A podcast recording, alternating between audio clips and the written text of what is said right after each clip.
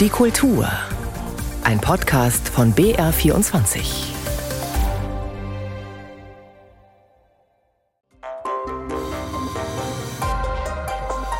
Bayern 2 Kulturwelt.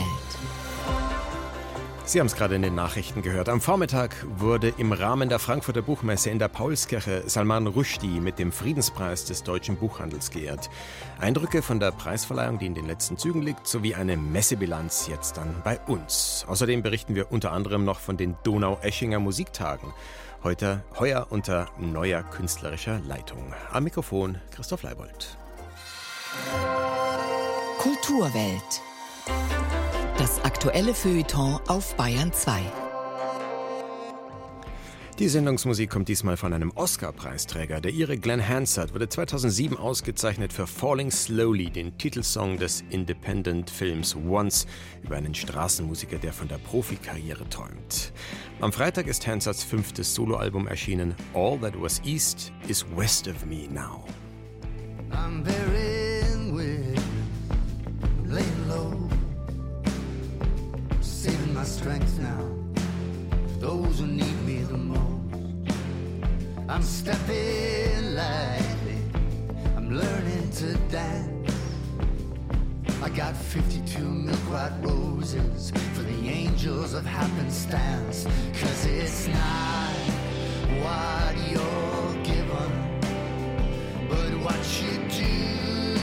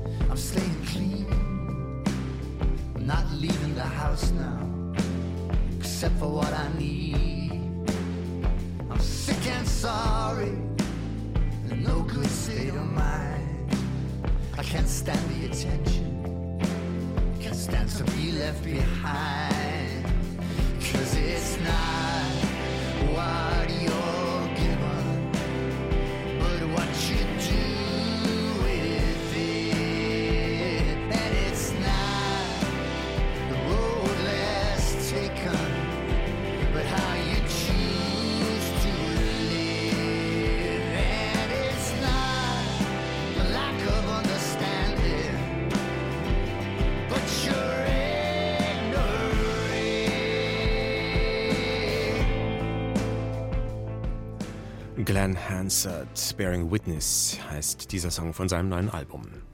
Gastland war heuer ja eigentlich Slowenien, aber die Frankfurter Buchmesse 2023 stand, beginnend mit der umstrittenen Rede des slowenischen Philosophen Slavoj Žižek, ganz im Zeichen der zugespitzten Lage im Nahostkonflikt. Traditionell geht die Messe mit der Verleihung des Friedenspreises des deutschen Buchhandels zu Ende. Heuer also an Salman Rushdie. Judith Heidkamp hat für uns die Buchmesse und auch den Festakt in der Paulskirche beobachtet. Hallo Judith. Hallo, grüß dich.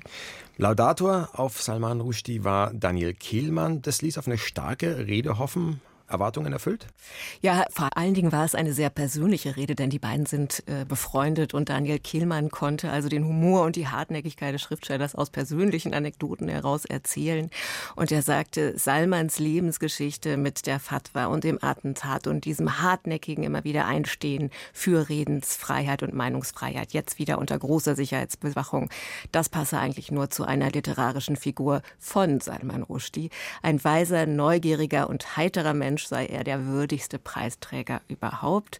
Und Rushdie selbst, der auf der Messe immer schon Witze gemacht hatte, dass er sich sonst eigentlich nicht darauf freut, in die Kirche zu gehen am Sonntag, diesmal sei es so gewesen, begann natürlich mit Geschichten, mit einer Fabel der Geschichtenerzähler eben. Literatur muss keine Politik machen, sagt er, sondern vor allen Dingen Literatur, Fantasie und jeder muss über alles und aus jeder Perspektive schreiben dürfen. Er ist mehrfach gewürdigt worden als Verfechter der Freiheit des Denkens. Insofern ist Rushdie wirklich ein überzeugender Preisträger in einer Zeit, da die Meinungsfreiheit ja an so vielen Orten eine Gefahr ist und in Deutschland eine rechtsextreme Partei immer mehr Parlamentsplätze bekommt. War die Frankfurter Buchmesse als Ganzes auch ein Ort der Meinungsfreiheit und Freiheit des Diskurses, die sie zu sein beansprucht? Also ich würde sagen, auf jeden Fall und zwar für manchen auch bis zur Schmerzgrenze. Also wir müssen das aushalten. Mhm. Das war ja die Reaktion von Buchmesse-Direktor Jürgen Boos am Abend der Eröffnung nach diesem Eklat, wo manche den Saal verlassen haben. Aber wir müssen trotzdem zuhören. Und das war eben, glaube ich, keine Floskel, sondern es war ein sehr bewegter Moment. Ähm, insgesamt wurde an allen Tagen, nicht nur nach der Eröffnung, sehr viel darüber diskutiert, kann man in so einer heftigen Situation den brutalen Terror der Hamas verurteilen und gleichzeitig die israelische Siedlungspolitik kritisch analysieren. Was muss, was kann, was darf eine deutsche Stimme vor dem Hintergrund der deutschen Geschichte zu der brutalen Situation der eingeschlossenen palästinensischen Zivilbevölkerung sagen? Da haben sich auch gerade viele liberale jüdische und israelische Stimmen zu Wort gemeldet ähm, und gerade gestern noch aus dem Buch der palästinensischen Schriftstellerin Adania Schibli spontan gelesen. Mhm. Das ist dieses Buch, ähm, das eigentlich äh, mit dem Literaturpreis hätte ausgezeichnet werden sollen. Das wurde aber aus politischen Gründen verschoben. Es geht um eine Massenvergewaltigung einer Palästinenserin durch israelische Soldaten kurz nach der Gründung des Staates Israel. Deswegen eben das Heikle daran und dass gerade jüdische Autoren und Autorinnen sich dann spontan organisiert haben, um dieses Buch doch noch präsent zu machen auf der Messe, das fand ich auch eine starke Geste. Ja, Israel, der Nahostkonflikt hat, ich habe es gesagt, vieles verdrängt, auch den Gastlandauftritt Slowenien. Was wurde denn aber trotzdem sonst noch diskutiert auf der Buchmesse, wenn überhaupt noch Platz war was für, für was anderes? Ja, vom Planungsvorlauf her hätte man eigentlich eher erwartet, dass das Thema künstliche Intelligenz die Buchmesse dominiert. Da gab es sehr viele Foren und Veranstaltungen dazu. Denn man muss sich ja immer klar machen, diese künstliche Intelligenz wird trainiert mit Texten, die von menschlichen Urhebern geschrieben werden, auf denen also auch Urheberrecht ist, das aber nicht bezahlt wird und auch nicht gewährt wird. Und ja, was macht man? Fragen sind gestellt, äh, recht offen noch nicht beantwortet. Hier lief auch in Frankfurt ein Start-up herum und hat den Verlagen Monetarisierung versprochen. Aber dann stellte sich heraus, dass Amazing Books ein Kunstprojekt war und eben kein wirkliches Unternehmen. Und ein anderes Thema war auch sehr präsent auf der Messe. Wir, die Bayern 2 Reform, ähm, dass die bisherigen Kultursendungen abgeschafft werden und was dann wohl kommt an neuen Kultur Kultur- und Literatursendung im neuen Bayern 2 ab April 24. Dazu die gesamte ARD-Reform. Beides wurde ebenfalls mit mehreren Veranstaltungen und in vielen Gesprächen thematisiert. Die Verlage gucken da durchaus mit Sorge auf die Zukunft der Literaturberichterstattung. Sie haben ja teilweise auch die Proteste unterzeichnet. Darauf bin ich sehr häufig angesprochen worden. Ein Novum heuer, die ersten deutschen TikTok Book Awards sind im Rahmen der Frankfurter Buchmesse in fünf Kategorien verliehen worden. Welche Bedeutung ist dem beizumessen? Ja, ich glaube, das ist so ein Zeichen für ähm, Hoffnung und Tendenzen. BookTok ist ja das TikTok, das sich dem Buch widmet und überhaupt sind Social Networks und die Empfehlungen und Types, die darüber laufen, hier für viele, viele Anbieter natürlich sehr interessant, auch wenn bestimmt nicht alle auf TikTok sind. Die Genres, die da ganz gut gehen, das sind so Young Romance, Dark Romance, Ratgeber. Und die Plattform selber will eben auch mehr machen und hat deswegen diese ersten Preise, diese ersten TikTok Book Awards organisiert per Community Voting. Und dann im Ergebnis ist der Verlag des Jahres bei diesen Awards ein klassischer Verlag wie DTV und das TikTok-Buch des Jahres ist tatsächlich der schon Jahre alte Psycho-Longtime-Seller Das Kind in dir muss Heimat finden von Stefanie Stahl. Ein bisschen ist so eine Buchmesse auch immer Promi-Schaulaufen in manchen Jahren. Mehr, in manchen weniger. Wie sah es heuer diesbezüglich aus? Zum Beispiel, also passt jetzt zu den Book Talks und den jungen Leuten, die lesen und was sie lesen. Cornelia Funke war da und erzeugte riesige Schlangen vor dem Saal, in dem sie ihr neues Buch vorstellte. Das vierte Buch der Tintenherz-Reihe. Also Hurra, Kinder, Jugendliche, junge Erwachsene wollen einfach auch immer noch Bücher. Wer war noch da? Der internationale Stargast war ganz klar Salman Rushdie. Ähm, dann gab's Bestseller-Autorenauftritte wie den von der Amerikanerin Janet Walls. Sebastian Fitzek war da mit Einladung. Tonio Schachinger, der Buchpreisträger, war natürlich auch sehr präsent für die ganze Messe. Lia Bonacera, die so ein bisschen die Theoretikerin der Klimaaktivisten, Aktivistin ist, Ursula Posnanski und äh, Rufus Beck hat 25 Jahre Harry Potter Vorlesen zelebriert. In welcher Form? Einer Marathonlesung? Ja, eines großen Abends mit allen Stimmen, die dieser Mensch zum Potter-Universum fabrizieren kann.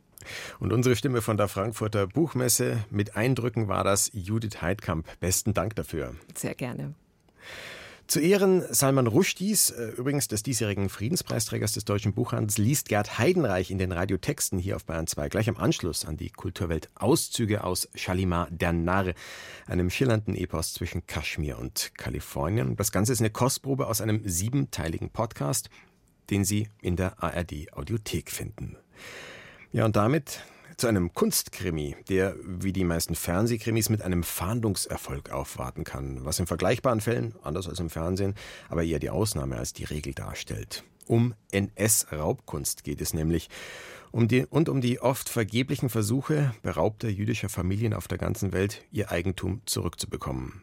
Von einem eher untypischen Fall, eben einem mit Happy End, erzählt nun das renommierte Screwball Cultural Center in Los Angeles in einer Sonderausstellung.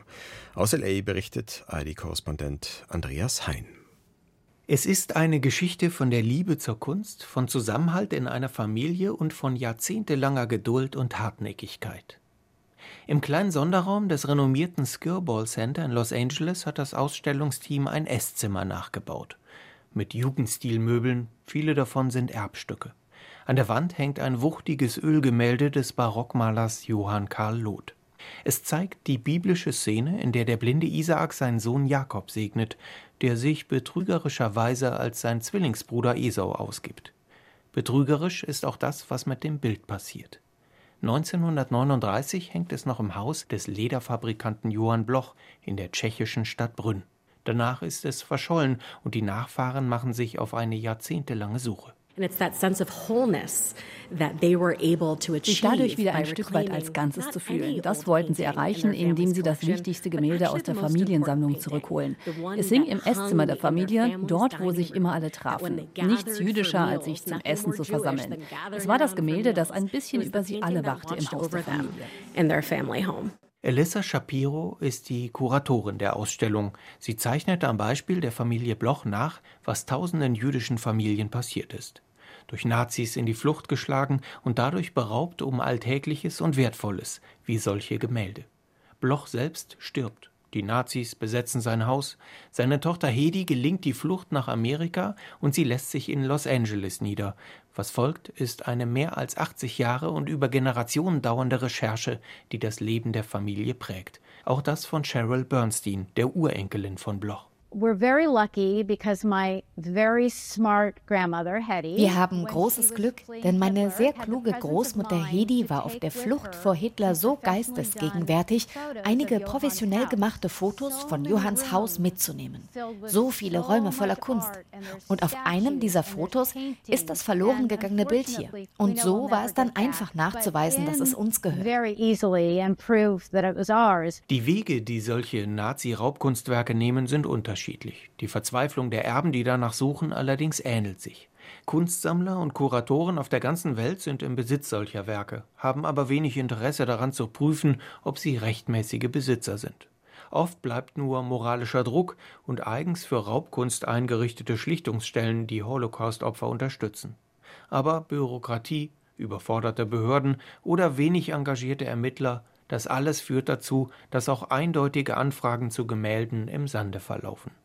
Im Falle des Ölgemäldes der Bloch gibt es dann allerdings eine Wende. Es ist wirklich der Macht des Internets und neuen Kommunikationsformen zu verdanken, dass sie dieses Gemälde identifizieren konnten, weil es ja auch im Online-Register für verschollene Kunst eingetragen wurde.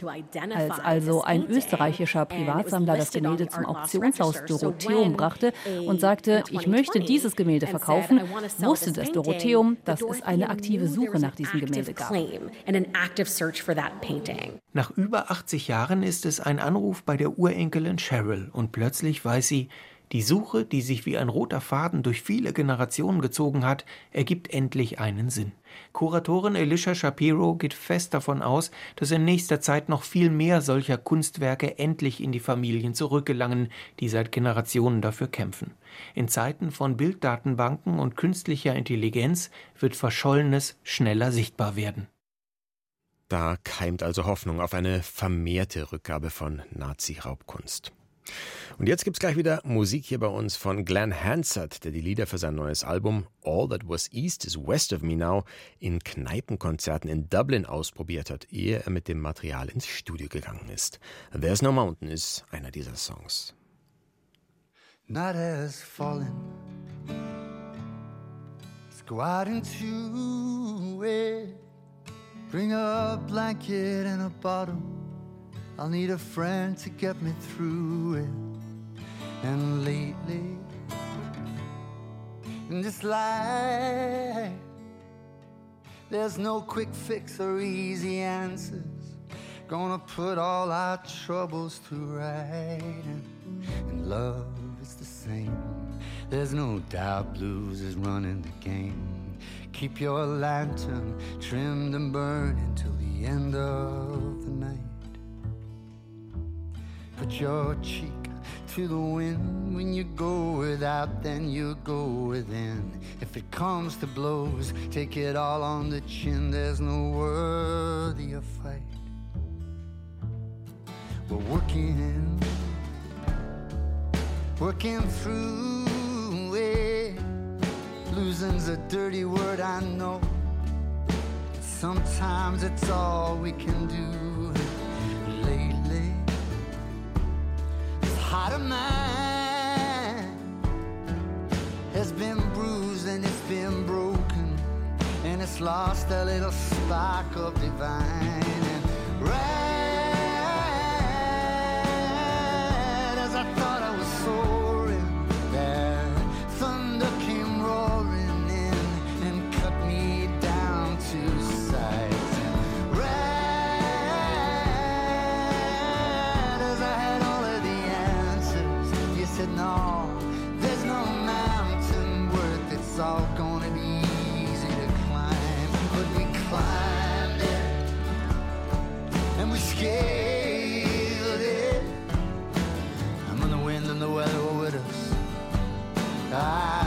wouldn't fade it. And we see it.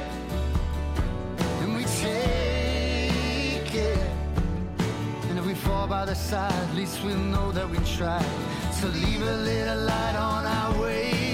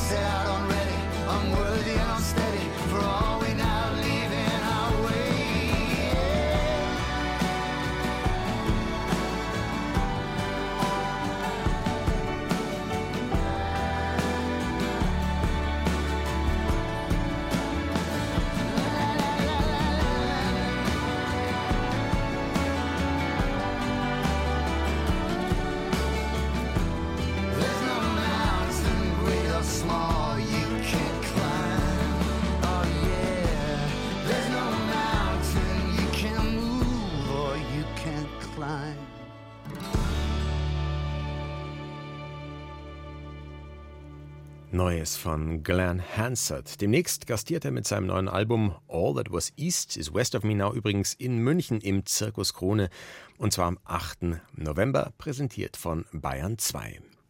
Es ist 12.24 Uhr, Sie hören die Kulturwelt am Sonntag.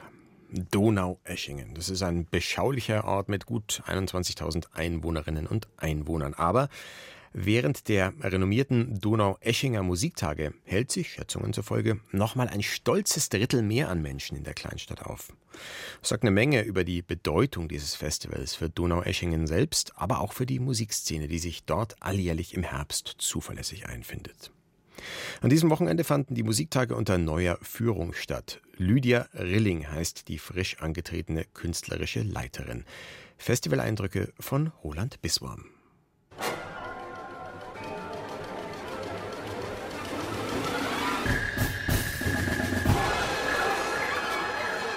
Von Heinz Klaus Metzger, einem der renommiertesten 2009 verstorbenen Musikwissenschaftler, gibt es ein kleines Büchlein mit Aufsätzen zur Frage Neue Musik, wozu?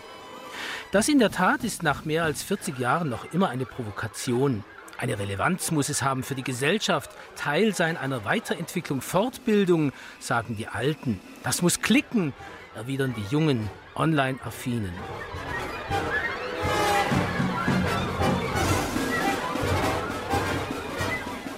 Es hat sich herausgestellt, dass die Popmusik so drei kleine Tendenzen hat in der Entwicklung. Und dass es immer wieder lauter wird, also ein Dezibel alle acht Jahre. Dann muss man die Stücke bzw. die Songs stark komprimieren, dass alle Informationen sofort verfügbar sind. Und das ist natürlich zum Beispiel so eine Konsequenz oder eine Tendenz, die halt nicht nur in der Musik vorkommt. Ja? Also das ist, würde ich sagen, auch gesellschaftlich so. Also Komprimierung und dass alle Informationen sofort lieferbar sind, ist, wo ich sehr viele Parallelen sehe. Also Komprimierung, Lautstärke immer wieder lauter und dass das Material sehr homogen wird und repetitiv wird.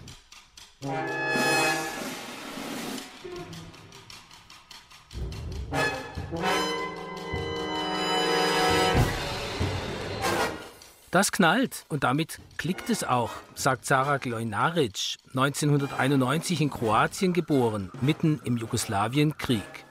Glojnaric hat das Million Songs Dataset als Grundlage ihrer Komposition genommen, eine Studie, in der eine Million Popsongs analysiert worden sind und ist damit der Frage nachgegangen, was hat Popmusik was hat zeitgenössische neue Musik mit dem Zustand der Gesellschaft zu tun? Was ich zeigen möchte, ist, dass die zeitgenössische Musik nicht im Elfenbeinturm stattfindet, was so das Klischee ist, sondern dass die zeitgenössische Musik im Hier und Jetzt stattfindet, dass alle großen Themen, mit denen wir uns ansonsten beschäftigen, auch in der zeitgenössischen Musik ihren Niederschlag finden. Und da ist der Ruf der zeitgenössischen Musik viel schlechter, als sie es verdient. Sie ist voller Tatendrang, Lydia Rilling, Intendantin, Kuratorin der neuen Donninger Musiktage. Collaborations, Kollaborationen hat sie das diesjährige Programm überschrieben. Dabei ist das Wort Labor enthalten. Und das sind die Donaueschinger Musiktage bis heute, seit mehr als 100 Jahren. Das älteste Festival für zeitgenössische Musik weltweit. Ein Labor, in dem wie in einem Brennglas drängende Fragen zur Zeit verhandelt werden. Das hat sich herumgesprochen. Musikstudenten, Musikwissenschaftler aus allen Erdteilen kommen hierher, um etwas salopp der Frage nachzugehen, What's new, Pussycat?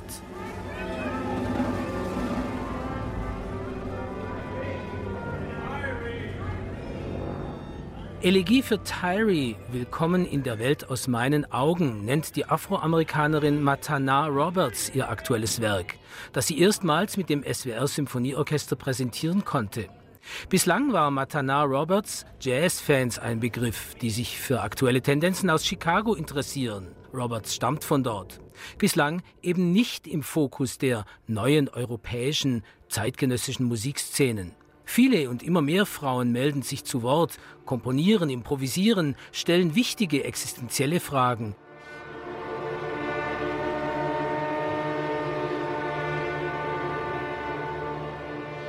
Mit einem Knall beginnt auch eine beinahe beschwichtigende, befriedende Klangmeditation der jetzt 90-jährigen Pionierin elektronischer, mikrotonaler Spektralmusik, Eliane Radik.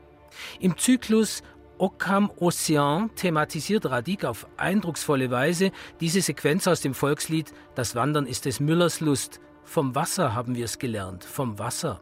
Und auch die Hochstapler, ein Jazz-Kollektiv aus Berlin, beenden die bemerkenswerte Fusion von Jazz-Improvisationen mit Sprachsplittern im verebbenden, ersterbenden, aber doch bleibenden Blubbern des Wassers.